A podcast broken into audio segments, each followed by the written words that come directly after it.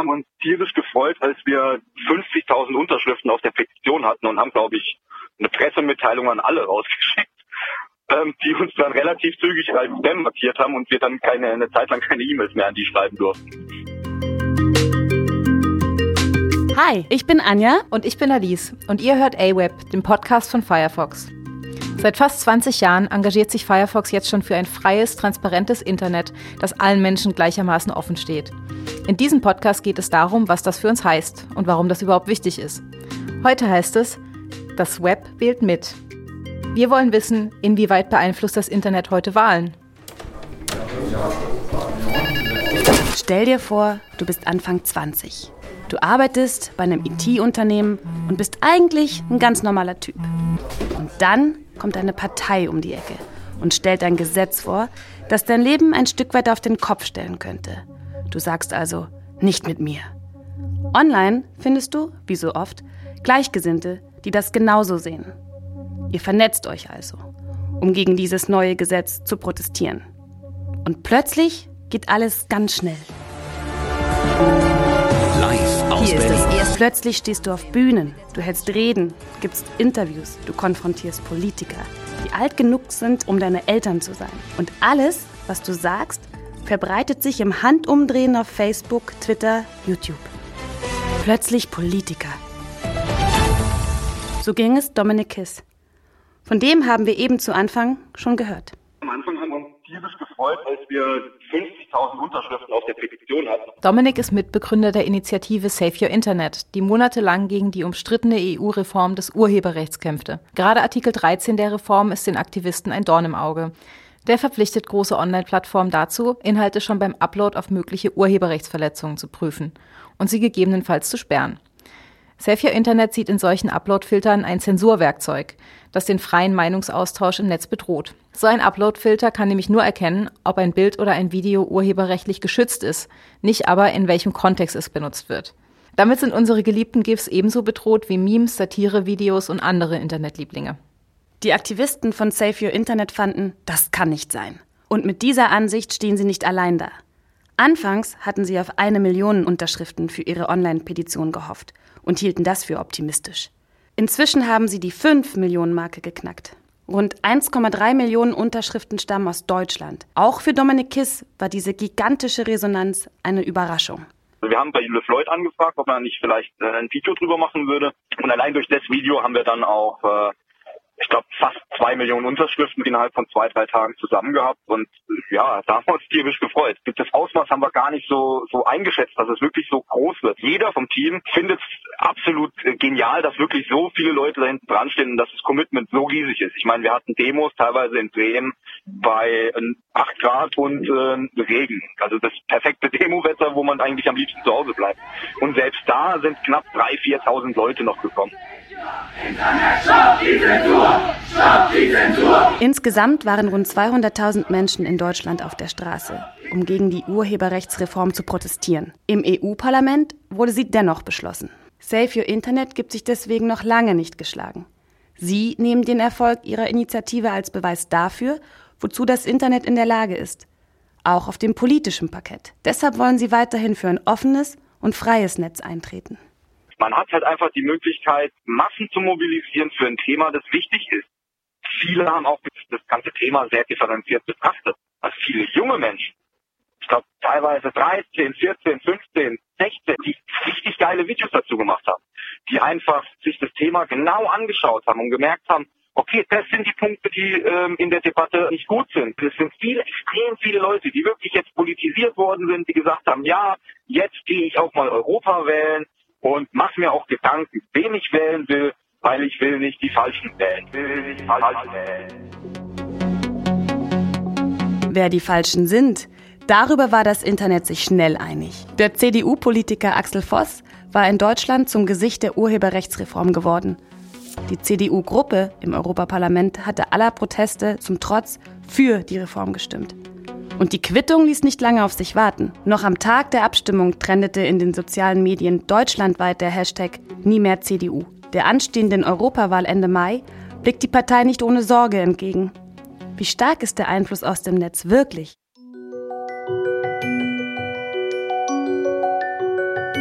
Stell dir vor, du bist Politikerin. Klar, deine Ideen kommen vielleicht nicht bei allen gut an, aber du hast dich immer nach bestem Wissen und Gewissen für das Gemeinwohl eingesetzt.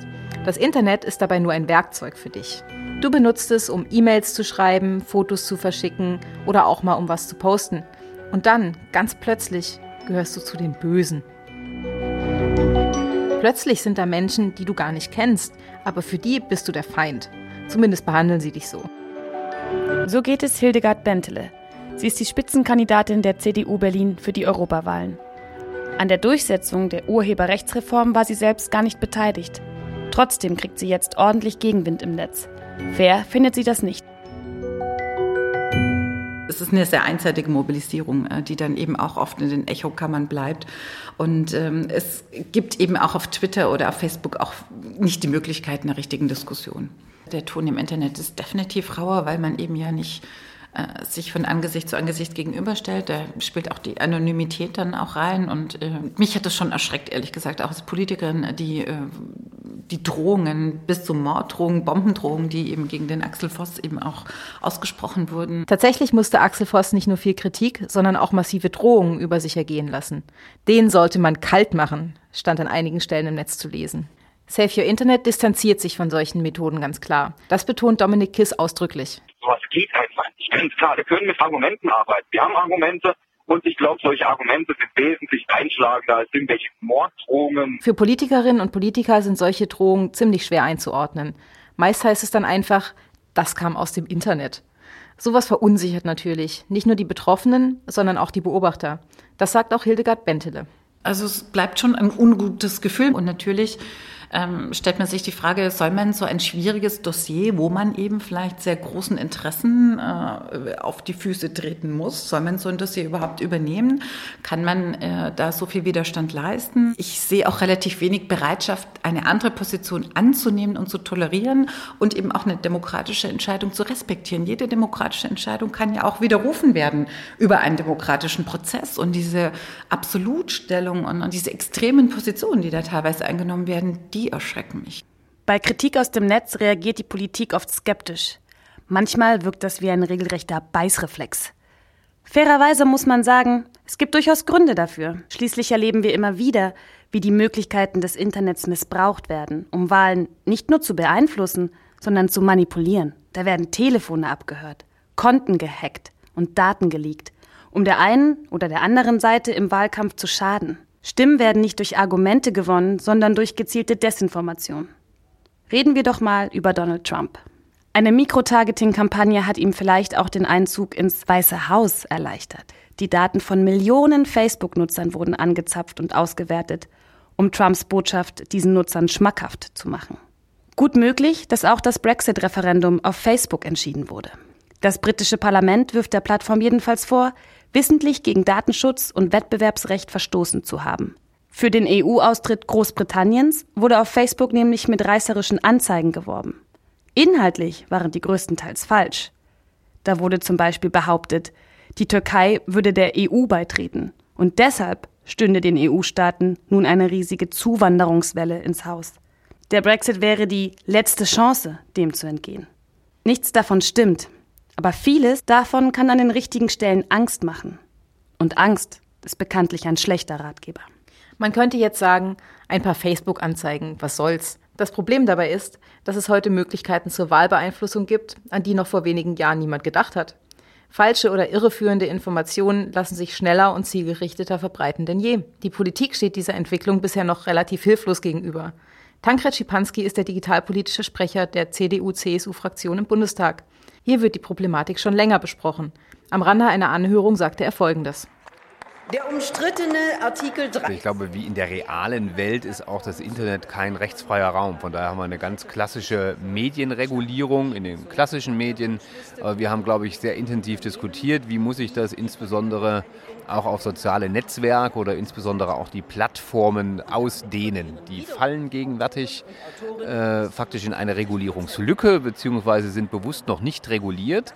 Wir merken aber, dass zunehmend gerade soziale Netzwerke und Plattformen Plattformen äh, meinungsbildende Relevanz haben. Und wenn man dies hat, dann ist das deutsche Recht ganz klar. Dann muss auch hier Vielfalt gesichert werden. Es muss Regulierung stattfinden. Es geht nicht darum, den Menschen eine bestimmte Meinung vorzuschreiben, aber eben aufzuzeigen, es gibt unterschiedliche Sichtweisen auf ein Problem. Das ist wie im Deutschen Bundestag, wenn wir eine Debatte haben, dass wir eben Rede und Gegenrede haben und dass sich ein Bürger, der sich politisch bilden will, auch eine Debatte bis zum Schluss ansehen muss, um eben Rede und Gegenrede äh, da zu erhalten.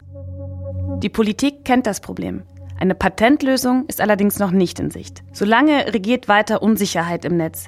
Denn es kann jeden treffen, auch dich. Man muss keinen groben Fehler begehen oder einen falschen Klick tun, um Ziel einer Desinformationskampagne zu werden. Es reicht schon aus, im Internet unterwegs zu sein.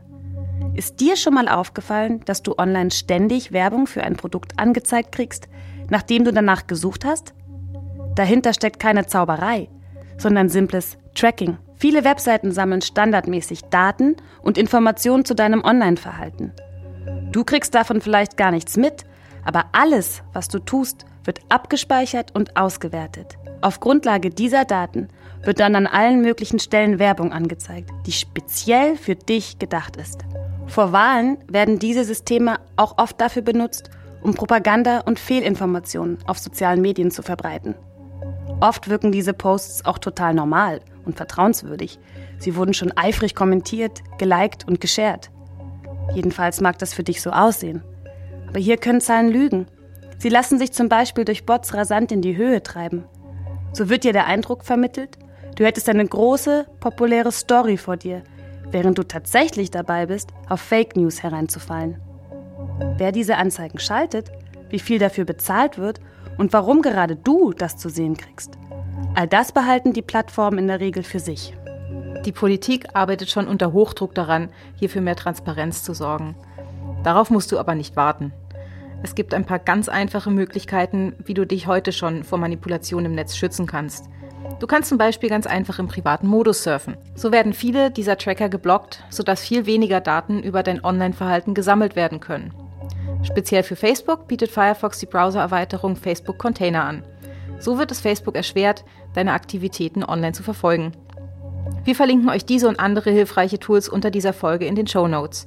Sie sind alle mit wirklich ganz wenigen Klicks super fix installiert. Das ist ein guter erster Schritt, um dich bei der Europawahl vor Desinformation und anderen Manipulationsversuchen zu schützen. An dieser Stelle möchten wir auch nochmal betonen, dass Save Your Internet sich keiner unlauteren Mittel bedient hat, um Wählerentscheidungen zu beeinflussen. Trotzdem wurde die Initiative mehr als nur einmal mit digitalen Unruhestiftern in einen Topf geworfen. Da ist er wieder, der Beißreflex. Einige Politiker vermuteten zunächst Bots hinter der Aktion. Es hieß, die Kampagne sei von Google gekauft, weil viele Protestmails an die Abgeordneten von Gmail-Konten kamen. Klingt nach Satire, ist aber so. Safety Internet Initiator Dominik Kiss nimmt es den Politikern nicht übel. Sie meinen das nicht böse, glaubt er. Sie verstehen einfach nur nicht, wie das Internet funktioniert. Den Vorwurf, Save Your Internet könnte die Demokratie beschädigen, weist er von sich. Was die Demokratie kaputt macht und was den Euroskeptikern extrem in die Hände spielt, das ist das, was die EU gerade gemacht hat. Es, der Protest wurde als Mob bezeichnet. Ähm, er wurde mit Brexit-Panikmache verglichen. Es wurden von, von lobbynahen Organisationen der Gegenseite Videomaterial produziert, das von der offiziellen Seite des EU-Parlaments veröffentlicht wurde. Und das ist ein demokratischer Protest, der ja entstanden ist. Das ist doch genauso, äh, wenn die Parteien hingehen und Wahlwerbung machen. Nur machen wir halt keine Wahlwerbung für eine Partei, sondern wir sagen einfach, äh, Partei so und so, guck mal, hier, machen euer Internet kaputt. Will die Politik das Internet, wie wir es kennen, zerstören? Hildegard Bentele sieht das ganz und gar nicht so. Dafür hat sie mit dem Internet gar nicht genug am Hut. Sie ist eher besorgt über den wachsenden Einfluss des Netzes auf die Politik. Ich würde mich auch dagegen wehren, nur noch übers Internet wahrgenommen zu werden. Also ich kenne viele Kollegen, äh, die eben da gewisse Hemmschwellen haben oder Berührungsängste, nur noch über das Internet äh, zu kommunizieren oder Politik zu machen. Politik braucht auch geschützte Räume, wo man vertrauensvoll sich austauschen kann, wo man ein Pro und Contra erwägen kann, sozusagen, bevor man mit einer festgefertigten Position rausgeht und die sofort sozusagen äh, in den Raum stellt. Auch gutes Beispiel auch die Koalitionsverhandlungen zu Jamaika, die auch darunter gelitten gelitten haben, dass ständig Informationen rausgegeben wurden, die dann breit gestreut wurden, kaputt gemacht wurden. Also ich glaube, Politik lebt eben auch von dem vertrauensvollen äh, Dialog zwischen Menschen. Und der ist im Internet so nicht möglich. Wenn wir davon sprechen, dass das Internet Wahlen beeinflusst, dann müssen wir immer unterscheiden. Handelt es sich um einen demokratischen Prozess, der sich online organisiert, oder wird vielmehr versucht, einen demokratischen Prozess mit digitalen Hilfsmitteln zu manipulieren? Sagen hier Netzbürgerinnen und Bürger ihre Meinung oder werden sie instrumentalisiert, um irgendeine Agenda zu pushen? Beides findet heute im Internet statt. Und die Unterscheidung fällt nicht immer leicht, dafür ist sie aber umso wichtiger. Das Internet gibt es nämlich genauso wenig, wie es die Politik gibt. Okay, okay, Politik und Internet hatten also nicht den besten Start zusammen. Aber hey, wir haben 2019. Die beiden werden in Zukunft nicht mehr ohne einander auskommen. Wie lässt sich also diese komplizierte Beziehung in bessere Bahnen lenken? Andreas Gebhardt beschäftigt sich mit dieser Frage schon länger. Er blickt sowohl in der politischen als auch in der digitalen Welt auf eine lange Karriere zurück. Er war zum Beispiel Pressesprecher der Grünen und des Vereins Linux-Tag. Seit 2007 organisiert er in Berlin die Republika, Europas größte Konferenz für die digitale Gesellschaft. Die Differenzen zwischen Politik und Internet überraschen ihn nicht. Er glaubt, es fehlt an realen Berührungspunkten. Wir befinden uns in einer digitalen Gesellschaft, aber es gibt keine digitale Zivilgesellschaft, die über Netzaktivistinnen und Aktivisten hinausgeht. Es gibt keinen öffentlichen Raum, wo Bürgerinnen und Bürger sich halt aufgeklärt mit der digitalen Welt auseinandersetzen können. Es sei mir gestattet, dieser kurze Rückgriff in die Geschichte, als die Industrialisierung da war, also im 19. Jahrhundert. Da haben sich äh, hat sich komplett die Gewerkschaftsbewegung gebildet, wo sich eben Leute, die durch diese Veränderungen direkt in ihrer Arbeits- und Lebenswelt radikal ähm, betroffen waren, zusammengeschlossen haben und auch versucht haben, ihre eigenen Sachen durchzusetzen. Solche Orte gibt es heute nicht und das führt halt eben aus meiner Sicht dazu, dass es eine große Verunsicherheit gibt ähm, in, der, in der Gesellschaft und auf der anderen Seite ähm, leichtfertig möglicherweise irgendwelche Parolen aufgenommen werden, weil der Diskursrahmen dazu fehlt. Im Kleinen versucht Gebhardt diesem Missstand auf der Republika zu begegnen. Unter Politikerinnen und Politikern ist die nämlich inzwischen zu einer beliebten Bühne geworden. Die SPD-Vorsitzende Andrea Nahles war ebenso zu Gast wie Malu Dreyer, die Ministerpräsidentin von Rheinland-Pfalz.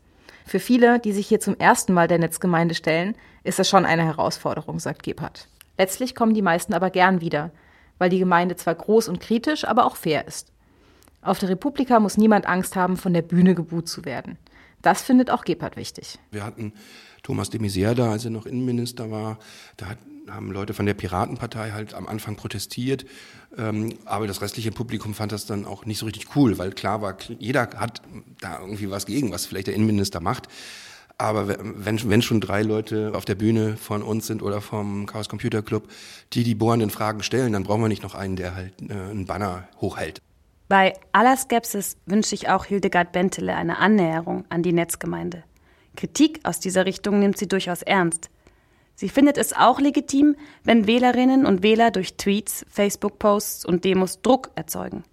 Worauf sie noch wartet, ist die Bereitschaft, einen nächsten Schritt zu tun. Wenn man nur äh, konfrontativ sozusagen einander gegenübersteht, wird man keine Lösung finden.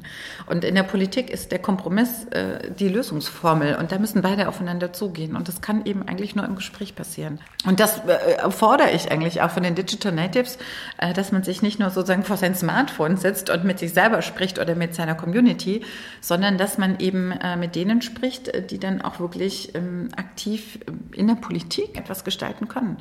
Ich glaube, Digital Natives müssen sich immer wieder klar werden, inwieweit bespiele ich die digitale Welt mit Fotos und, und Statements und welcher Mensch bin ich in der realen Welt.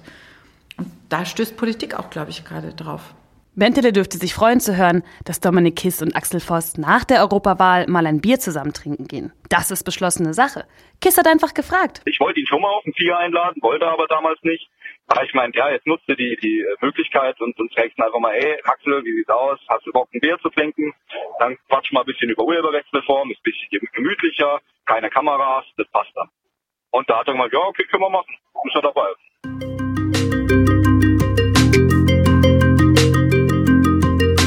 Beeinflusst das Internet unsere Wahlen?